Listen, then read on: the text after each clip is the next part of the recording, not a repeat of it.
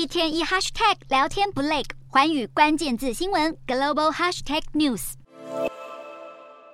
在马斯克启用推特的蓝勾勾订阅之后，连阿富汗的塔利班官员也成功买到了推特认证。在一片批评声中，推特目前已经移除塔利班官员的认证。BBC 指出，塔利班大举采购推特蓝勾勾，用每个月八到十一块美元的低价购买社群影响力，导致外界更加质疑推特对言论自由的审核标准，担心平台上会充斥更多仇恨或是压迫女权等等极端讯息。有关推特上激进分子的争议持续延烧，而马斯克的另一家公司特斯拉也被风波围绕，因为在二零一八年写了一条声称特斯拉能私有化的推文，马斯克被股东控告诈欺。投资人表示，因为听信马斯克的言论，损失了几十亿美元。而法院已经裁定马斯克的推文的确不属实。马斯克跟特斯拉董事从十七号出庭开始，预计持续三周的审判，会决定他是不是蓄意发出误导性推文，还有应不应该向股东们赔偿损害。